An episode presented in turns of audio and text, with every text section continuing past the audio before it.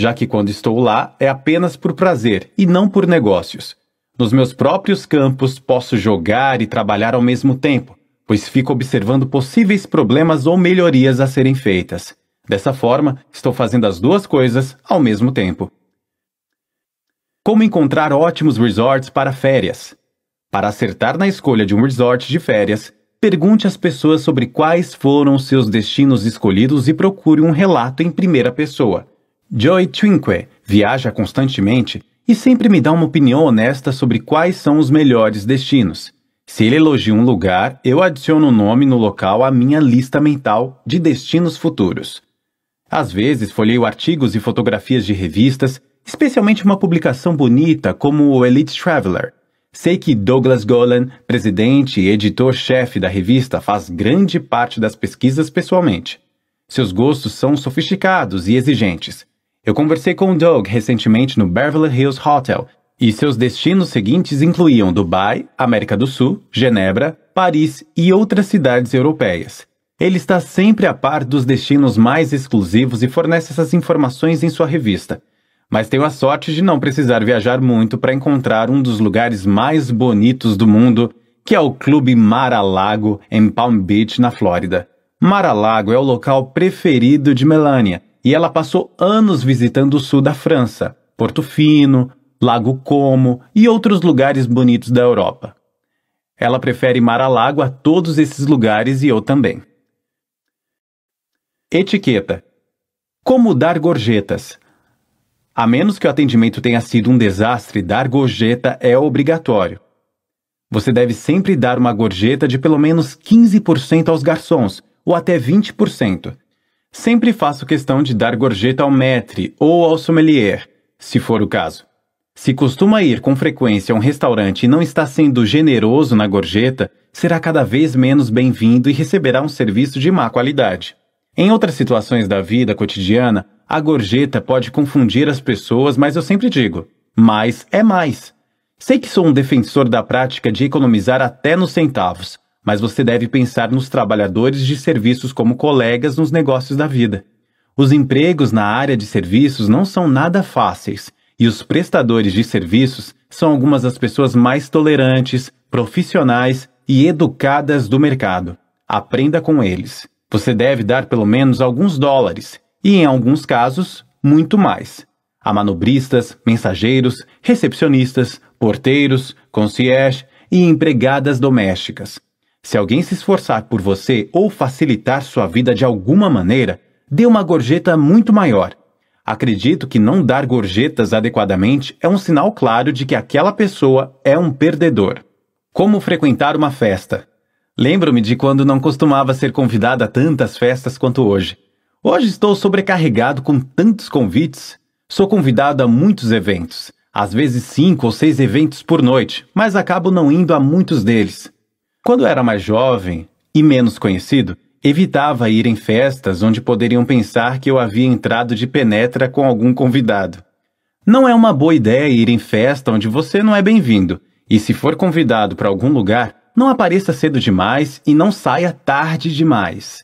Sempre fico espantado quando vejo uma festa quase vazia, com três ou quatro foliões distraídos que se recusam a ir embora.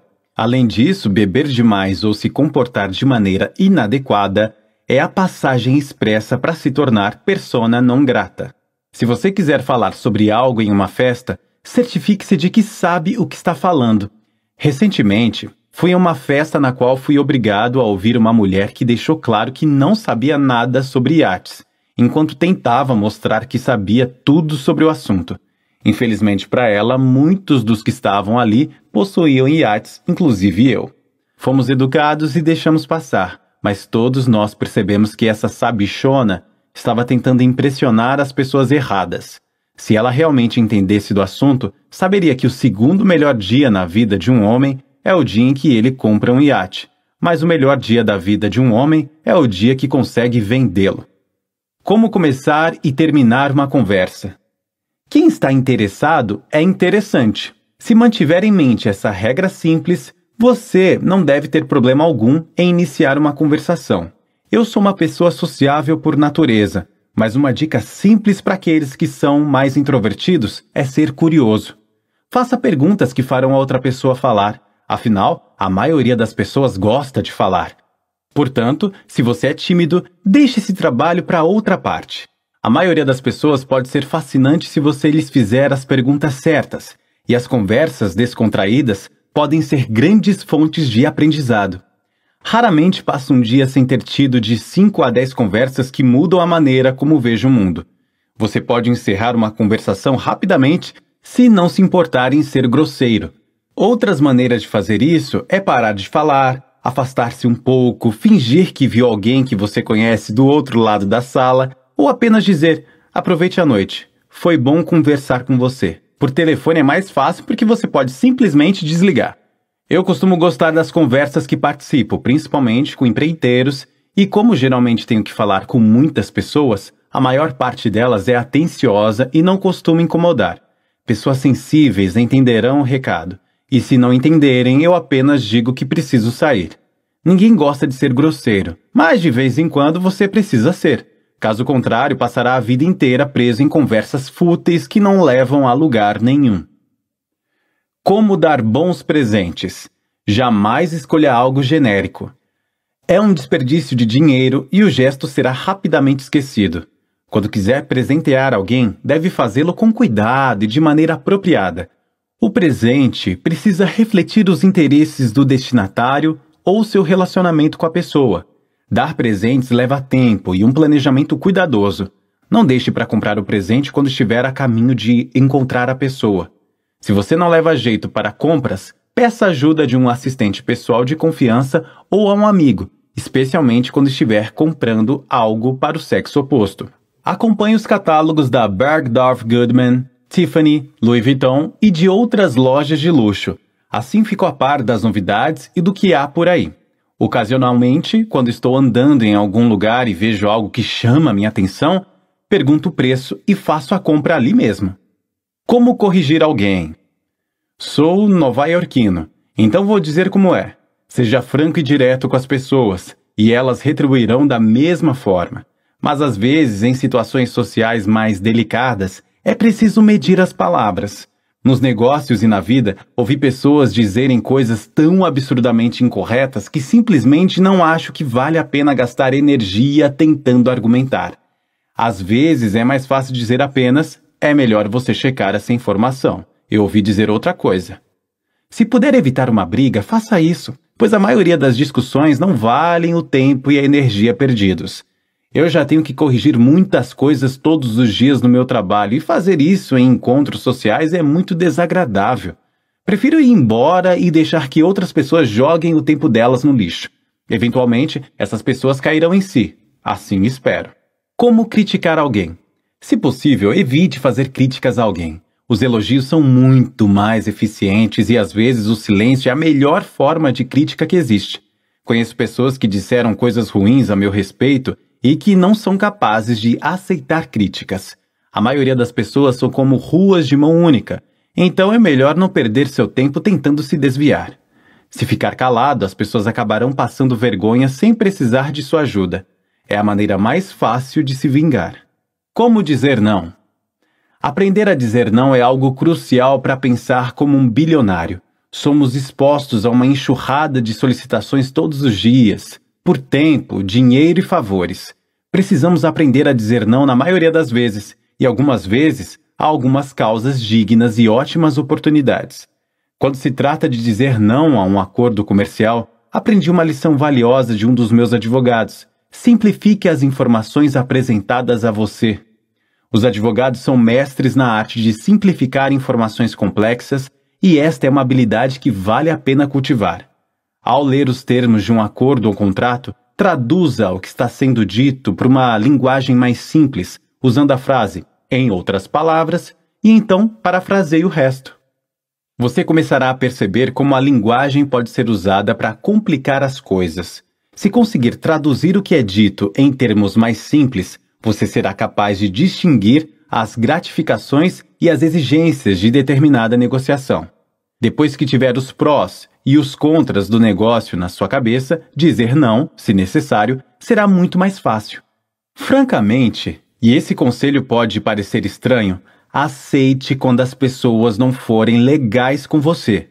Gosto quando as pessoas não são legais, porque desse modo são mais fáceis de serem controladas. É muito mais difícil ser durão com alguém legal. Se a pessoa é intragável, dizer não é moleza.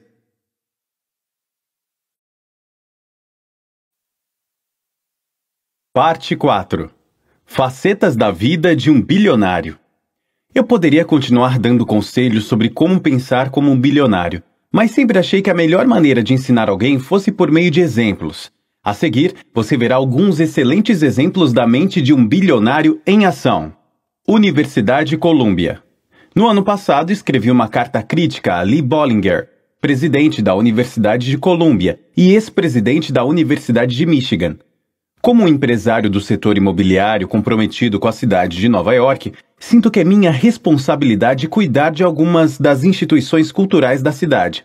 E a Universidade Columbia é um dos maiores tesouros da cidade de Nova York.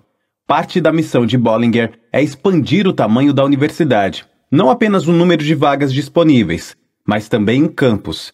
E eu estou totalmente de acordo com essa iniciativa. Mas chegou aos ouvidos da comunidade imobiliária que Bollinger estava interessado em comprar terras no Harlem, um bairro vizinho à universidade.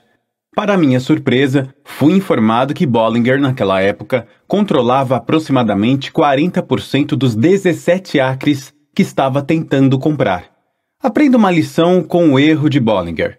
Nunca fale a respeito das suas intenções de comprar algo, principalmente imóveis, antes de ter fechado o negócio. Você vai acabar pagando muito mais do que o preço inicial.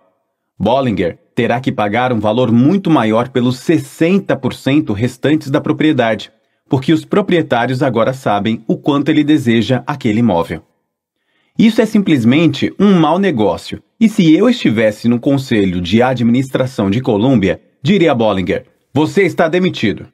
Não apenas estamos diante do exemplo de uma estratégia comercial ruim, mas Bollinger também está comprando no local errado. Al Lerner, um amigo meu que infelizmente faleceu de câncer, esteve no Conselho de Colômbia por algum tempo e tinha uma visão fantástica. Ele acreditava que Colômbia deveria ter ocupado 15 acres magníficos de terra legalizada das ruas 59 a 62, em frente ao West End Avenue e ao rio Hudson. Isso teria trazido parte do campus de Colômbia para o coração de Manhattan e tornado o campus mais acessível aos nova-iorquinos. Como está agora, Columbia está em uma péssima localização e, graças a Bollinger, permanecerá assim para sempre. A Universidade de Columbia merece a melhor localização, não a pior. A propósito, sou proprietário da terra que a Columbia deveria estar comprando. A bagunça das Nações Unidas. Apenas um incompetente poderia criar e continuar com a bagunça, ou devo dizer, várias bagunças nas Nações Unidas. Kofi Annan, secretário-geral das Nações Unidas, causou a destruição de uma das instituições mais respeitadas do mundo. Deixe-me dar uma ideia do que está acontecendo na ONU. Não faz muito tempo, tive uma reunião com um alto funcionário das Nações Unidas sobre a possível renovação e restauração do complexo da ONU, na cidade de Nova York. Depois de estudar os detalhes do projeto de reforma e a condição de que não houvesse realocação de funcionários durante a reconstrução, percebi que poderia realizar exatamente o que as Nações Unidas queriam em dois anos e ao custo de 400 milhões de dólares. Originalmente, eles haviam me abordado porque não podiam acreditar que eu havia construído a Trump World Tower na Praça das Nações Unidas por apenas 300 milhões. Mas é verdade. Se você sabe o que está fazendo, pode executar o projeto pelo preço justo e da maneira correta. Então, sem receber uma resposta das Nações Unidas, li que haviam contratado alguém para fazer exatamente o que haviam me pedido. Essa outra empresa renovaria e reformaria o complexo das Nações Unidas, mas exigia um período de sete anos para a conclusão da obra, ao custo de 1,5 bilhão de dólares. Não é preciso ser um gênio para reconhecer a enorme diferença entre as duas propostas. Vários anos e 1,5 bilhão de dólares, ou seja, 1,1 bilhão a mais do que pedi em um trabalho que não seria tão bom quanto o meu. Isso me faz pensar: quem está no comando das Nações Unidas? Será que são tão incompetentes em assuntos mundiais quanto são em números simples? Alguém mais acha essa situação tão absurda quanto eu? Embora a premissa fundamental das Nações Unidas seja maravilhosa, talvez esteja na hora de reavaliar sua função. Tudo começou tão bem. O que aconteceu? Com essa imensa omissão na área financeira, talvez precisemos começar a nos preocupar. A Estátua da Liberdade. Paris tem a Torre Eiffel, Roma tem o Coliseu e nós temos a Estátua da Liberdade. Para mim, ela é o ícone de Nova York e isso me faz querer vê-la de perto até mesmo em fotos, e a pensar no que ela simboliza. Costumo imaginar os barcos cheios de imigrantes chegando ao porto de Nova York com aquela estátua incrível para cumprimentá-los. Ela ainda permanece ali, orgulhosa de si. Apesar de nossas relações políticas, às vezes tensas, não devemos esquecer que a Estátua da Liberdade foi um presente da França, o país da liberdade, igualdade e fraternidade. Os franceses reconheceram nossa busca como povo americano, nos dando esse incrível símbolo em reconhecimento do que a América representa. Penso que a recente cisão entre a França e os Estados Unidos é uma tragédia. Teríamos ficado tão mal por eles se a Torre Eiffel ou a La Défense tivessem sido destruídos como ficaram por nós quando as Torres Gêmeas caíram em 11 de setembro. Em uma das cenas de abertura da segunda temporada de O Aprendiz, Mark Burnett e sua equipe me levaram à Estátua da Liberdade. Quando nos aproximamos de Lady Liberty, foi como se tivesse sido transportado à minha juventude, quando me disseram que tinham muita sorte de estar na América, pois tinha oportunidades que outras pessoas no mundo só podiam sonhar. E aqui estou novamente, uma figura importante na maior cidade desse país incrível, e percebo mais uma vez o quão sortudo fui. Com os pais que tive e esse país como alicerce, tudo era possível. Sempre trabalhei com essa premissa de que tudo era possível e continuo caminhando sendo uma prova viva do sonho americano. Para mim, o sonho americano não é apenas um sonho, é uma realidade. Veja a charge no material de apoio 3. Café da manhã na Waldorf. Eu gosto de ir ao Waldorf, especialmente quando estou recebendo um prêmio. Recentemente, a Sociedade Internacional de Rádio e Televisão organizou um café da manhã em minha homenagem. Os elencos de Queer Eye for Straight Guy e Sex and the City, o produtor Michael Patrick King, Bob Schiffer, do Face the Nation, e Herb Scannell, da Nickelodeon Networks, estiveram presentes. Jeff Zucker, da NBC, também estava lá para anunciar que, enquanto foram necessários cinco homens para salvar Bravo TV, foi necessário apenas um, eu, para salvar a NBC. Então, Bob Wright, presidente e CEO da NBC, subiu ao palco para me apresentar. Foi uma honra receber o prêmio, porque, como Bob Schiffer mencionou, temos a responsabilidade no setor de televisão e rádio de tentar tornar a mídia mais inteligente. Essa é a nossa missão com o aprendiz, e ser reconhecido por minha contribuição traz uma sensação incrível. À medida que nossa cultura muda, a televisão também precisa mudar, ou acabará perdendo relevância. Além de proporcionar entretenimento, o rádio e a televisão tornaram-se cada vez mais ferramentas poderosas no processo educacional. Em meus programas de rádio e televisão, procuro manter essa ideia sempre em mente. Então, naquele que foi um dos melhores cafés da manhã da minha vida, todos nós concordamos em seguir fazendo um bom trabalho. 10 minutos incríveis. Recentemente, Steve Wynn ligou e me disse que estava prestes a participar do leilão de uma grande obra de arte, um Vermeer. O leilão estava sendo realizado na Sotheby's, em Londres, e Steve me pediu para acompanhar os lances. Foi muito interessante, especialmente para alguém como eu, que nunca fui um grande comprador arte. Steve ama essa pintura da Vermeer e geralmente o que Steve quer, ele consegue. O lance inicial era de 10 milhões de dólares e rapidamente subiu para 24 milhões quando Steve entrou na briga. Os outros compradores começaram a desistir e finalmente eram apenas Steve e outro concorrente, até que Steve acabou arrematando a obra por 30 milhões de dólares. Foram 10 minutos realmente incríveis E Steve agora é o proprietário de uma obra que provavelmente nunca mais voltará ao mercado. Estou ansioso para vê-lo. A revista People e o que as pessoas fazem. Anne Moore, presidente e CEO da Time Included, me convidou para falar em uma reunião de gerenciamento da revista People, para compartilhar alguns segredos sobre o seu sucesso como liderança, como ela disse. Costumo cobrar 250 mil dólares para dar palestras, mas como a revista People sempre me tratou muito bem, decidi fazer um favor a Anne. Abri a reunião observando que eles haviam me deixado de fora da edição mais recente de As 50 Pessoas Mais Bonitas.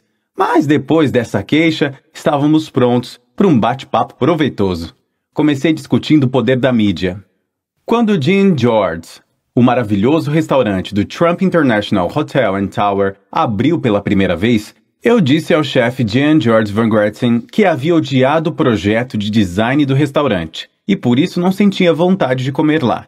Ele disse: Sr. Trump, quero que as pessoas notem a comida, não a decoração. Pensei que essa foi uma das maiores bobagens que já ouvi na vida e disse isso a ele. Em seguida, o The New York Times escreveu uma crítica maravilhosa sobre a comida, dando a nota mais alta ao restaurante. E, de repente, passei a achar que a decoração não estava tão ruim. Os elogios e críticas positivas que o jornal concedeu ao restaurante me fizeram mudar completamente de ideia. Isso é poder. Continuo rechaçando membros da imprensa de vez em quando, mas no geral gosto deles. Eu sei que o trabalho deles não é fácil. Naquele dia, diante de uma sala cheia de publicitários atentos, mencionei que, embora pudessem ser belas jovens e rapazes distintos, não poderiam me enganar. Eu sei o quanto podem ser cruéis. Eu lido com pessoas perversas todos os dias, mas na maioria das vezes, elas também têm uma aparência perversa. Aquelas pessoas pareciam ser bem educadas, mas disse a elas que sabia de suas intenções. A sala toda riu. A mídia representa um grande poder. Como alguém que recebeu muita atenção da mídia, sei que seu poder de tornar alguém famoso é inacreditável. Eu sempre fui relativamente bem conhecido, mas nada comparado ao quanto sou famoso atualmente. Até crianças de 6 anos de idade vêm até mim na rua e gritam: Você está demitido! E homens idosos em seus Rolls Royces em Palm Beach abaixam as janelas para gritar comigo enquanto passam. Eu achava que era famoso antes, mas estava enganado. Agora sou famoso. Para atender ao desejo de Anne de que essa fosse uma reunião de negócios, passei alguns minutos falando sobre sucesso e dei alguns conselhos sobre como encontrá-lo. Então, como já suspeitava, descobri que a única coisa que estavam interessados era ouvir sobre o aprendiz. Não me importo de responder a essas perguntas, mas o nível de interesse sempre me surpreende. No entanto, com essas pessoas eu também fiz algumas perguntas sobre o show. Do que eles gostaram mais? Devo expandir meu círculo de consultores? Que tarefa pertinente à publicação de revistas eles escolheriam para os candidatos? E assim por diante. Uma pessoa me perguntou qual tinha sido a maior surpresa para mim em relação ao programa. Eu respondi que a maior surpresa foi o sucesso. 95% dos novos programas de TV não dão certo. Esse não é o tipo de estatística que me agrada e foi bom não saber disso antes de aceitar a proposta, pois se soubesse, não teria assinado o contrato. Enquanto falava sobre o aprendiz, também mencionei que, antes do sucesso do programa, me lembrei que estava com Melania, atrás de um cara que também esperava para entrar no evento da NBC, Upfront, no Lincoln Center. Comentei com Melania que ele era um cara muito bonito. Na verdade, era Rob Louie. Ele também tinha um novo programa estreando na TV. E lembro de pensar que realmente não queria concorrer por audiência com alguém tão bonito. Eu jamais venceria. Infelizmente, o programa dele não decolou e o meu foi um sucesso. Então você nunca sabe o que vai funcionar. Também disse à plateia que, em minha opinião, certos tipos de pessoas não deveriam estar em um aprendiz como Sam e Omarosa. Pessoas imprevisíveis, mas isso faz parte do mundo do entretenimento. Se tivéssemos escolhido 16 pessoas inteligentes, educadas e produtivas como candidatos, talvez não fosse uma mistura tão interessante. E é essa mistura que Mark Burnett e sua equipe fazem tão bem. Eles montam um grupo no qual os denominadores comuns podem ser inteligência e ambição, mas com variedade suficiente para serem divertidos e talvez criar alguns atritos ao longo do caminho. Desastres podem ser mais interessantes do que um mar calmo. Um pouco demais, na minha opinião, mas são as coisas que aprendemos ao longo do caminho. Se dependesse de mim, escolheria 16 supermodelos. E não daria certo. Encerrei a conversa trazendo o assunto de volta ao mundo dos negócios. Afirmei que quem quer que fosse escolhido como vencedor em O Aprendiz seria escolhido por critérios estritamente de negócios e não de entretenimento. Eu não quero alguém que seja divertido, quero alguém que saiba o que está fazendo. Afinal, minha vida já é suficientemente divertida. Um elogio à audácia. Aceitei fazer um discurso na cidade de Nova York para 700 pessoas da Sanofi Label Included, uma empresa farmacêutica, a pedido de Patty Giles. Patty é uma mulher de negócios fantástica. Ela e o grupo Sanofi estiveram em Mar-a-Lago para um jantar alguns meses antes, então queria dar-lhes as boas-vindas em minha cidade. Sei por experiência própria que esse grupo é muito trabalhador. Convidei alguns membros da equipe para jogar golfe no Trump International Golf Club em Palm Beach e todos eles recusaram. Cada um deles recusou meu convite. No entanto, percebi que essas pessoas tinham prioridades bem definidas. Eles amam seu trabalho, têm responsabilidade pelas posições que ocupam e são completamente focados. Ao longo do meu discurso, disse a eles que se você não puder sonhar com novos produtos, eles jamais se tornarão realidade. Também destaquei a importância de estabelecer seus próprios padrões. Isso garantirá que se mantenham pioneiros em seu campo de atuação. Eu já sabia o quão disciplinados eles são e por isso estou enfatizando a importância da criatividade, incentivando-os a nadar contra a maré. Resumindo, falei de coisas que já havia dito antes, mas esses são pontos que vale a pena repetir se você deseja obter um grande sucesso. 1. Um, pense grande. 2. Mantenha o foco. 3. Seja paranoico, mantenha a guarda. 4. Seja apaixonado. 5. Nunca desista.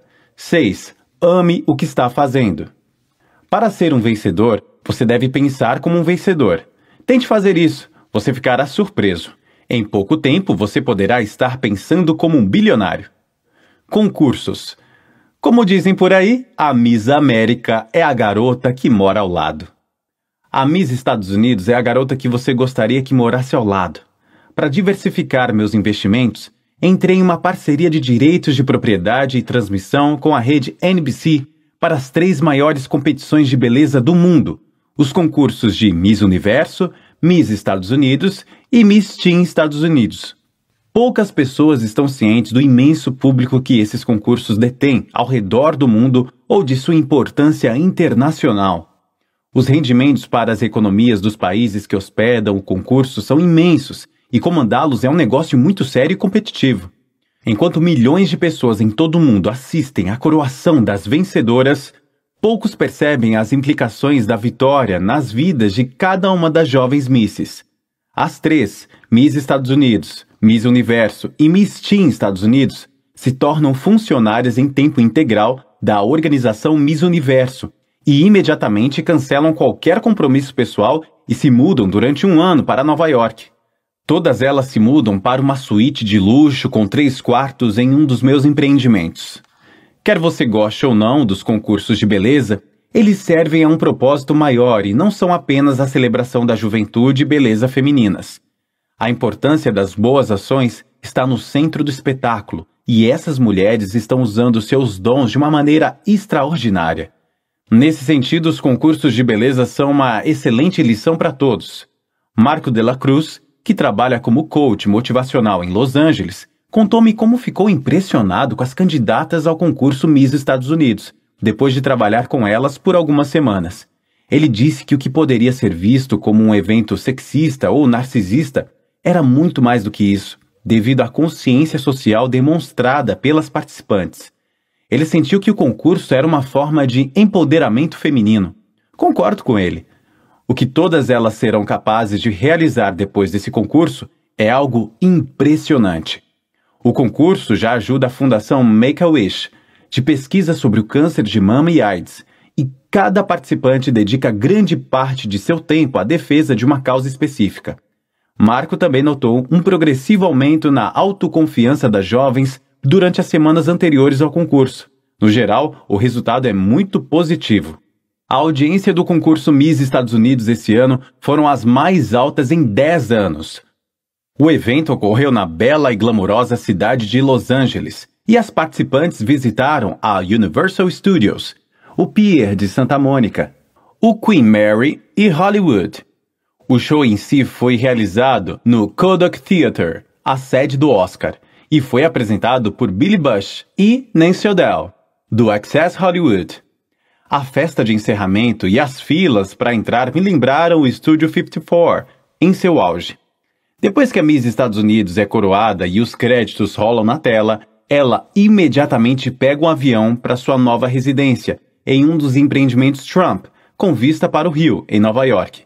Lá passará seu reinado em busca de objetivos profissionais e fazendo aparições em nome das instituições de caridade parceiras do evento. Em nenhum outro concurso de beleza do mundo isso acontece. Todas as demais rainhas da beleza ficam em casa até serem chamadas para participar de algum evento. Quando não estão viajando o mundo afora, nossas rainhas passam a semana fazendo trabalhos voluntários durante o dia e comparecendo a eventos luxuosos à noite. A Miss Estados Unidos 2004 se tornou uma palestrante oficial de organizações que promovem assuntos ligados ao câncer de mama e de ovário, ela ajudará a arrecadar milhões de dólares em nome dessas organizações. Os números são impressionantes, já que a Miss Estados Unidos 2003, Suzy Castilho, de 22 anos, ajudou a arrecadar 28 milhões de dólares para a mesma causa. Shandy é uma loira belíssima que está concluindo seu doutorado em aconselhamento, e ela também é uma defensora de crianças com deficiência mental. Shandy esteve na Coreia do Norte com a Uso para alegrar as tropas militares e viajou para o Oriente Médio no fim do ano. Quando uma mulher se torna Miss Universo, o seu mundo vira de cabeça para baixo. Quando Jennifer Hawkins, a Miss Universo 2004, deixou a sua casa na Austrália para o concurso em Quito, no Equador, ela podia sair livremente por Sydney sem ser reconhecida. Agora, após ter sua foto estampada na capa de todas as revistas e jornais e tendo participado de vários programas de TV, tornou-se uma celebridade da noite para o dia. Em seu papel na conscientização sobre o HIV, Jennifer foi moderadora na Conferência Internacional sobre AIDS em Bangkok. Ela passará o ano se encontrando com líderes mundiais, com foco na discussão de soluções para essa pandemia mundial. Ela também é uma das mulheres mais bonitas que já vi. Tammy Farrell, a jovem de 19 anos coroada Miss Teen Estados Unidos 2004, foi criada em uma fazenda em Phoenix, Oregon. Ela passou o ano defendendo as causas adolescentes de uma organização chamada DARE. Antes de participar do concurso, Tammy nunca havia saído de Oregon. Atualmente já viajou por todo o país e esteve em Londres e Berlim voando na primeira classe. Quando não estão viajando o mundo, essas três beldades são colegas de quarto o que pode muitas vezes ser mais complicado do que o apartamento de o aprendiz. Bill Rancic não precisou se preocupar com uma tiara de 100 mil dólares perdida. A dieta Mar-a-Lago Você não pode apenas pensar como um bilionário, precisa se alimentar como um também. Seja um chefe de primeira linha preparando as refeições ou simplesmente uma comida caseira, lembre-se disso. Você é o que você come. Gary Gregson, o chefe executivo do Clube Mar-a-Lago e do Trump International Golf Course, está trabalhando comigo há mais de 10 anos e é um dos melhores chefes de cozinha do mundo. O trabalho dele é garantir que todos os nossos convidados comam bem durante sua estadia. Os convidados incluem políticos locais e nacionais, personalidades da televisão, estrelas do cinema, músicos e as pessoas mais ricas do mundo. O trabalho de Gary é muito intenso e ele é um mestre na arte da gastronomia. Gary costumava listar os nomes de todas as pessoas importantes que passaram pelo Mar-a-Lago Club, mas a lista ficou longa demais. Há simplesmente gente demais querendo vir a Mar-a-Lago. O que os faz querer voltar? Gary sempre me diz que o motivo é a comida preparada por ele, e estou tentado a acreditar. Você pode não acreditar, mas mantém uma dieta restrita dieta criada por Gary, especialmente para mim. Nós a chamamos de Dieta Mar-a-Lago, e se eu não a fizesse de tempos em tempos, minha circunferência abdominal seria um desastre. Preciso admitir que de vez em quando dou uma escorregada e me entrego a um DT Burger, sorvete ou pizza, mas na maior parte do tempo estou atento ao que como. O que acha de aderir à dieta Mar-a-Lago? Visitar o clube é um bom começo, mas você também pode tentar na sua casa. Gary desenvolveu a dieta Mar-a-Lago pensando em mim. Ele disse que há muita coisa em comum com outras dietas populares no mercado. Mas a Mar-a-Lago é uma dieta mais sustentável e bem mais realista. E ela realmente funciona. Uma ex-Miss Universo havia ganhado alguns quilinhos e após algumas semanas na dieta Mar-a-Lago, ela está novamente com a silhueta da época do concurso. Gary acredita que é ridículo pensar que você pode aproveitar a vida sem comer carboidratos e açúcar. Hoje em dia todo mundo está evitando comer pão, massas, arroz e batatas. Logo estarão eliminando frutas e vegetais também. Você precisa satisfazer o seu apetite e se manter equilibrado. É simples assim. A dieta Mar-a-Lago não é baseada nos alimentos que estão proibidos, mas no que você pode e deve comer para se manter magro.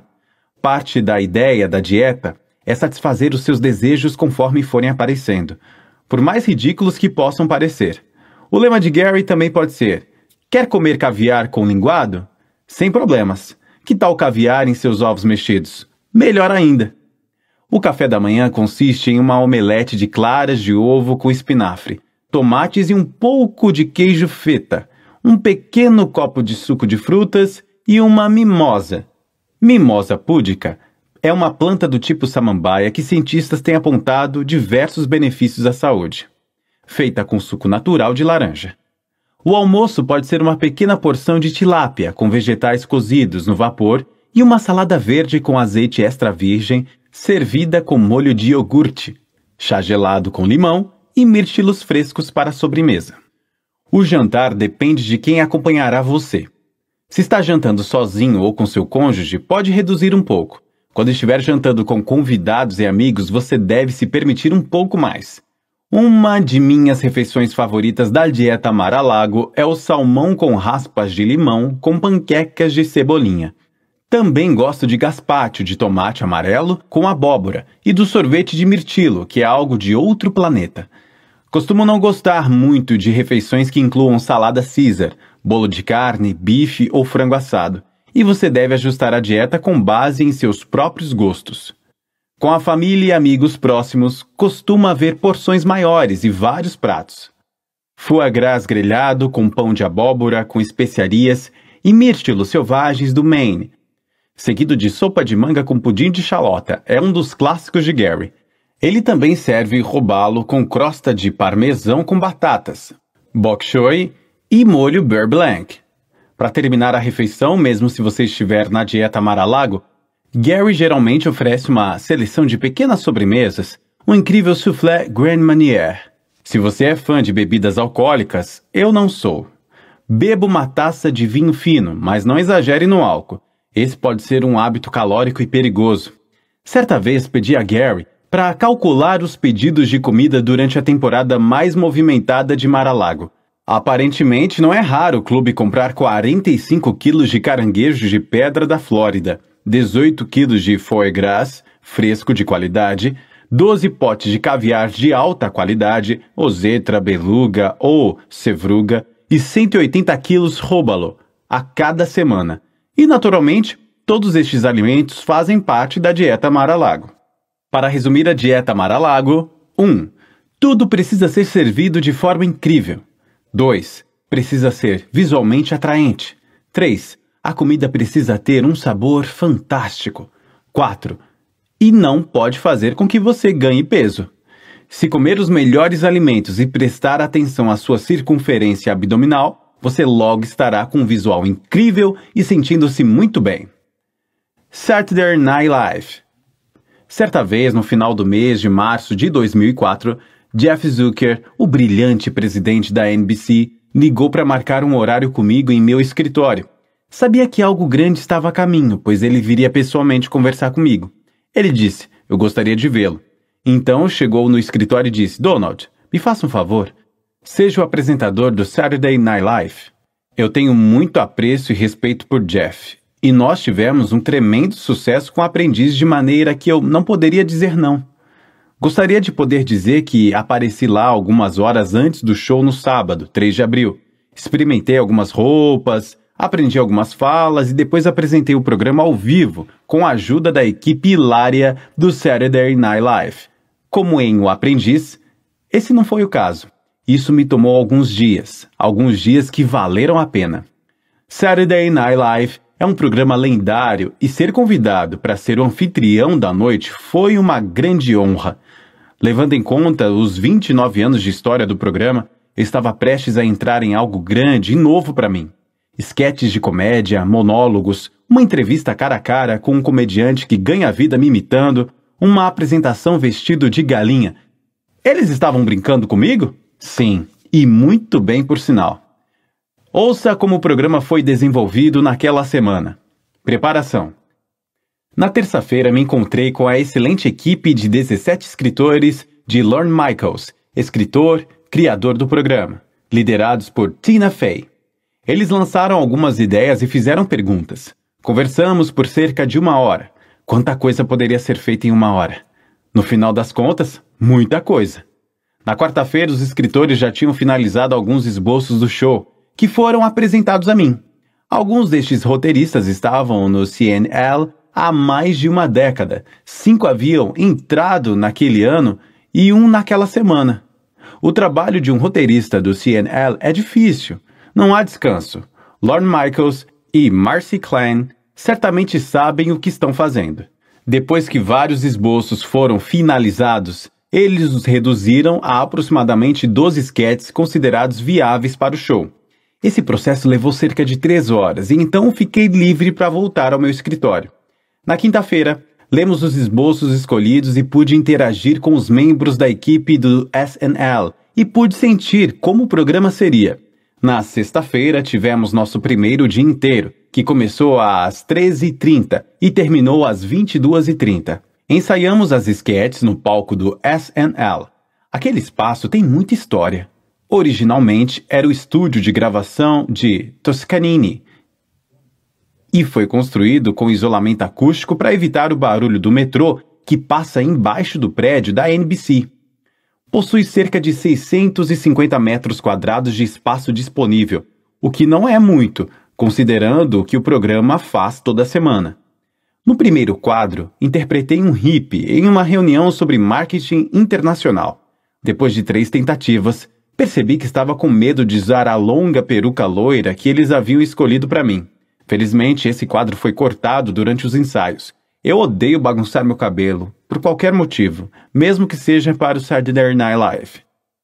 No caminho para o próximo quadro, parei para conversar com Greg Tu, que trabalha no SNL como chefe de pauta há 25 anos. Ele também frequentou a Academia Militar de Nova York. Foi ele que me tranquilizou dizendo que estava fazendo um ótimo trabalho até ali. Um voto de confiança que levei em consideração, pois ele já assistiu inúmeros ensaios ao longo dos anos. O segundo quadro do programa envolveu o que seria o meu último livro de romance, Confissões Eróticas ao Luar. O protagonista, Ronald Trump, vive na cobertura de um famoso arranha-céu com vista para a cidade. Convencido de que seria um best-seller, eu seria o narrador da história. Como acabou acontecendo, esse que era um dos meus esquetes favoritos, curto e fácil, também foi cortado após o ensaio final. Fizemos uma pequena pausa, então voltei ao meu camarim, recheado com caixas de pretzel e batatas fritas. Fiz alguns telefonemas e me atualizei sobre como estava o escritório. Jim Dowd, um talentoso funcionário da NBC, apareceu para me levar em um tour pela sala de controle. Acabei conhecendo Jim enquanto trabalhava em O Aprendiz. Ele não para. O Saturday Night Live é um grande show e todos os profissionais envolvidos são muito bons no que fazem. De volta ao set, Stone Phillips, da Dateline, passou para nos fazer uma visita. Ele esteve no meu clube Mar-a-Lago, na Flórida, no fim de semana anterior, cobrindo uma reportagem. Então, Lorne Michaels entrou para dizer olá. O set estava muito movimentado, pelas janelas acima das arquibancadas da plateia, podíamos ver o público da NBC nos observando. Eles acenaram e fizeram um gesto de você está demitido para mim. Exatamente o que eu precisava, um voto de confiança.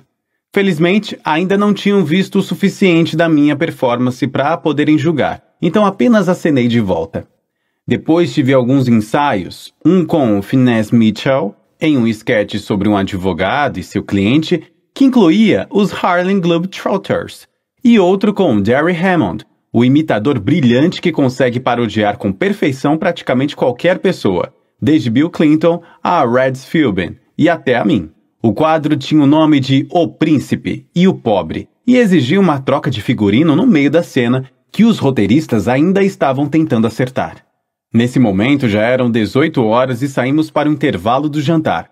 Jeff Richmond entrou com um teclado para revisar algumas letras para a cena da banda da sala de reuniões. Foram necessários apenas cinco minutos. Andrew, um assistente muito prestativo, trouxe um bife do Palm para mim. O jantar chegou com talheres de plástico. Fiz um estardalhaço a respeito, mas Andrew correu até o escritório de Lorne para encontrar alguns talheres para mim. Liguei a televisão e encontrei uma partida de golfe para assistir, e relaxei por um tempo. Um pouco mais tarde, assinei uma nota de dólar para o sorteio de sexta-feira, uma tradição do Saturday Night Live. Esse sorteio é um grande evento, anunciado com entusiasmo no set, e a equipe tentou me pregar uma peça anunciando meu nome como vencedor. No entanto, eu já tinha ouvido alguns comentários por lá. Por fim, ficamos sabendo que Lonin, que cuida dos figurinos, foi o vencedor. Então voltei ao cenário da banda da sala de reuniões a cena mais complicada para mim, pois eu teria que tocar teclado, cantar e lembrar de algumas falas e letras complexas. Onde estava Billy Joel quando precisei dele? Fizemos o número Asas de Franco envolvendo a Trump's House of Wings, que parecia popular desde o início. Eu não parava de pensar, como é que vim parar aqui? Eu já tinha rejeitado a fantasia de galinha, mas vi um terno amarelo de aparência estranha pelo set, o que me deixou preocupado. Fizemos o um intervalo e Lorne veio me visitar. Carolyn Capture chegou para fazer a sua cena. Ela ficou aliviada ao saber que suas falas eram curtas. Os scripts também não são o seu forte. Voltei para praticar o monólogo de abertura. O monólogo seria a parte mais difícil do show. Eu iria entrar no palco, falar com milhões de pessoas e deveria ser engraçado. Perguntei aos construtores de cenários como fui entrar nisso. Eu deveria estar construindo alguma coisa como vocês. Eu me identifico com vocês. Nós praticamos o monólogo algumas vezes, com Daryl como meu substituto, e com Jimmy Fallon, interpretando Jeff Zucker. Demos boas risadas e depois decidimos parar por aí.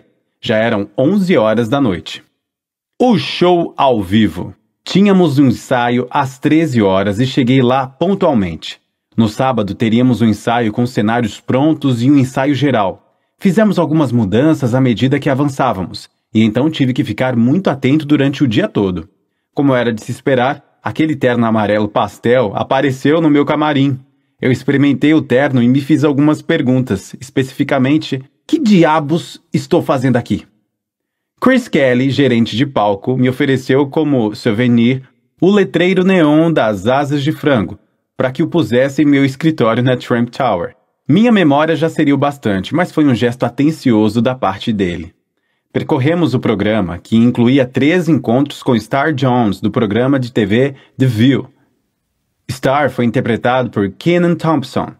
Também visitei o set do programa Live com Regis e Kelly, interpretados por Darren Hammond e Amy Fowler. Eu gostei de todos os quadros que fizemos mas percebi que apenas alguns seriam apresentados no programa ao vivo. O Saturday Night Live é concebido em um conceito teatral. Se o programa funcionar para o público de 300 pessoas presentes, funcionará em TV nacional. O público do ensaio geral é o grupo de foco do show ao vivo. Os esquetes que tiverem a melhor resposta do público permanecem no show ao vivo, os outros são cortados. O ensaio geral foi de 20 horas às 22 horas e o show ao vivo começou às 23h30.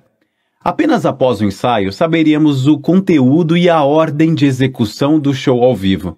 Fizemos uma pausa para o jantar e decidi visitar a cantina da NBC, um local extraordinário, com todos os tipos de entradas e saladas e sete ou oito opções de sobremesas e pudins. Peguei um delicioso frango com purê de batatas que levei de volta ao meu camarim. Matthew Calamari veio me visitar e acabamos jantando juntos. George Ross e Carolyn Capture também chegaram para o ensaio geral e também me fizeram uma rápida visita. Steve Higgins, da equipe do Saturday Night Live, apareceu para revisar algumas questões de escrita, pois os sketches ainda estavam sendo finalizados. Ouvi a banda convidada, Toots and Metals, praticando no set. O som deles estava incrível e fui lá para ouvi-los por um tempo. Minha filha Ivanka havia me dito o quanto eles são ótimos e ela estava certa. A música me relaxou e, surpreendentemente, eu não estava nem um pouco nervoso. Naquele momento, a incrível Sharon Sinclair, uma maquiadora, começou a me preparar para o ensaio geral. E às 20 horas, o programa havia começado diante de uma plateia ao vivo. Eu tinha alguns amigos e colegas presentes, então sabia que poderia contar com algumas risadas gratuitas.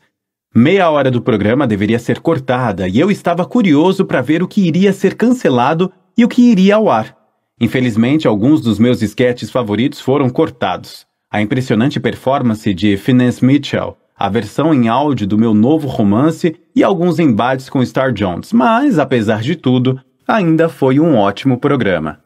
Melania, Don Jr., Ivanka, Eric, John Myers, John Mack e alguns de meus melhores amigos haviam chegado e a presença deles foi muito reconfortante, considerando o que eu estava prestes a fazer. Então a música começou e era hora do show, desta vez ao vivo, diante do mundo todo. O show ao vivo durou uma hora e meia, um turbilhão total. Havia pequenas áreas de vestir portáteis montadas no set para trocas de roupa rápidas e uma experiente equipe de profissionais liderados por Donna Richards, garantindo que eu estivesse pronto para cada cena. Será que algum dia imaginei que seria a estrela de um programa de televisão de sucesso? Não. Alguma vez imaginei que poderia ser anfitrião do Saturday Night Live? Nem em um milhão de anos. Depois do show, assinei algumas fotos para a equipe, incluindo uma que ficará pendurada nos sagrados salões do Saturday Night Live, por todo o tempo. Uma noite a se recordar. Lorne Michaels e Jeff Zucker pareciam satisfeitos com o show e agradeci a eles por essa experiência maravilhosa. Todos nós partimos por uma festa de comemoração, só para deixar registrado. E isso pode ser um recorde. Cheguei em casa às seis da manhã do domingo, bem a tempo de me levantar, ler meus jornais e começar um novo dia.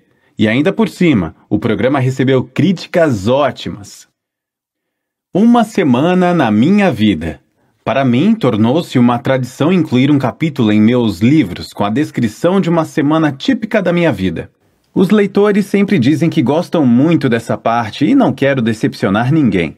Aqui está um registro dessa primavera, antes da segunda temporada de O Aprendiz tomar conta da minha vida. Há alguns bons exemplos que mostram o que penso sobre meu tempo, meus negócios e as pessoas que me cercam. Segunda-feira, 8 e meia. Tenho uma reunião com Matthew Calamari, vice-presidente executivo, e Norma Frederer, vice-presidente, sobre a Trump Ice, minha nova água engarrafada, e sobre as camisetas com a inscrição Você está demitido, que não podemos manter em estoque devido à alta demanda. É um problema agradável de se ter. Depois de ver a popularidade da água engarrafada, decidi participar dessa competição criando a minha própria marca. Certamente é um mercado interessante. Durante nossa reunião, Steve Riddle, da Burns Nable, telefonou, então conversei com ele por um tempo. Ele havia encomendado uma grande quantidade do meu último livro, Como Ficar Rico, e ligou para dizer que estava feliz por ter feito isso. Steve e Len, seu irmão, fizeram um ótimo trabalho com a Burns e Noble. Nove horas. Eu fiz um pequeno vídeo na sala de conferências para o filho de Richard Handler, Max. O vídeo era para um projeto de escola. Depois ele entrou no meu escritório e fizemos uma excursão. Espero que ele receba uma nota boa. Ele será um vencedor.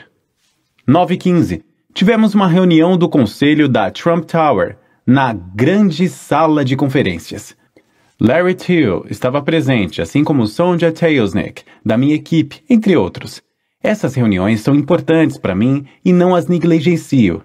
Essa é a lição número um na administração de propriedades. Tratamos de muitos assuntos nessas reuniões. As obras nos edifícios, funcionários, segurança, manutenção, construção, bem como o andamento das vendas e leasing das unidades. Eric Sasher, do meu departamento contábil, prepara um relatório da situação financeira do edifício e discutimos melhorias e atualizações, como reformas de corredores e qualquer coisa que proporcione a nossos inquilinos um ambiente ainda melhor. 10 horas. Telefono para Paul Spangler, da Pebble Beach, para falar sobre paredes de pedra. Paul é um cara legal e cheio de bons conselhos. 10 e 15. Rona chega para me dizer que Chris Matthews está pronto para nossa entrevista agendada. Estamos ambos no horário e nossa entrevista é de forma rápida e efetiva. Chris é o tipo de cara com quem gosto de pegar pesado. 10h45. Todos nós assistimos Don Jr. na CNN Finanças. Ele mencionou que se considera o verdadeiro aprendiz e como seu interesse em nossos negócios e trabalhar comigo foram um caminho natural para ele. Ele parece muito focado e inteligente, o que de fato é, e mencionou o quanto gostou de supervisionar a reconstrução da Trump Park Avenue. Ele fez um ótimo trabalho, devo acrescentar. Este edifício é o antigo Delmonico Hotel, um hotel famoso que já hospedou Ed Sullivan e os Beatles. Não é apenas um lugar bonito, mas histórico também. 11 horas. Eu fiz e recebi ligações de Scott Butera, John Tutolo, do Trump Model Management, e Ashley Cooper, do Trump National Golf Club, em Bedminster, Nova Jersey. Só recebi notícias positivas. Então está tudo tranquilo até agora. Também recebi ligações de Tony Veneziano, Ray Ross, Jay Nevloff e Phil Ruffin. Todos esses caras vão direto ao ponto. É um prazer fazer negócios com eles. 11:45. Minha equipe de empreendimentos imobiliários chega para uma reunião. Lá estão Charlie Race, Don Jr., Russell Frickler, Jill Kramer, entre outros. Passamos algum tempo dando os parabéns a Russell pelo nascimento de sua filha Molly no fim de semana. Ser pai é uma grande honra e estou feliz por ele. Minha equipe está na direção certa em seus projetos. E Carnal Island em pouco tempo será um pedaço do paraíso.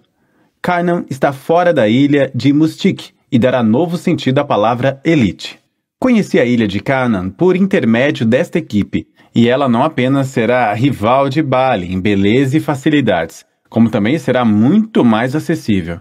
Teremos um campo de golfe de 18 buracos, projetado por Jim Fazio, e Trump Island Villas, que será vilas de luxo e propriedades imobiliárias situadas em mil acres de um exuberante terreno montanhoso com vista para o oceano. Também terá um cassino de estilo europeu, o Trump Club Privy. Esta ilha será meu primeiro empreendimento no Caribe e estamos todos muito animados com isso. Meio-dia e meia.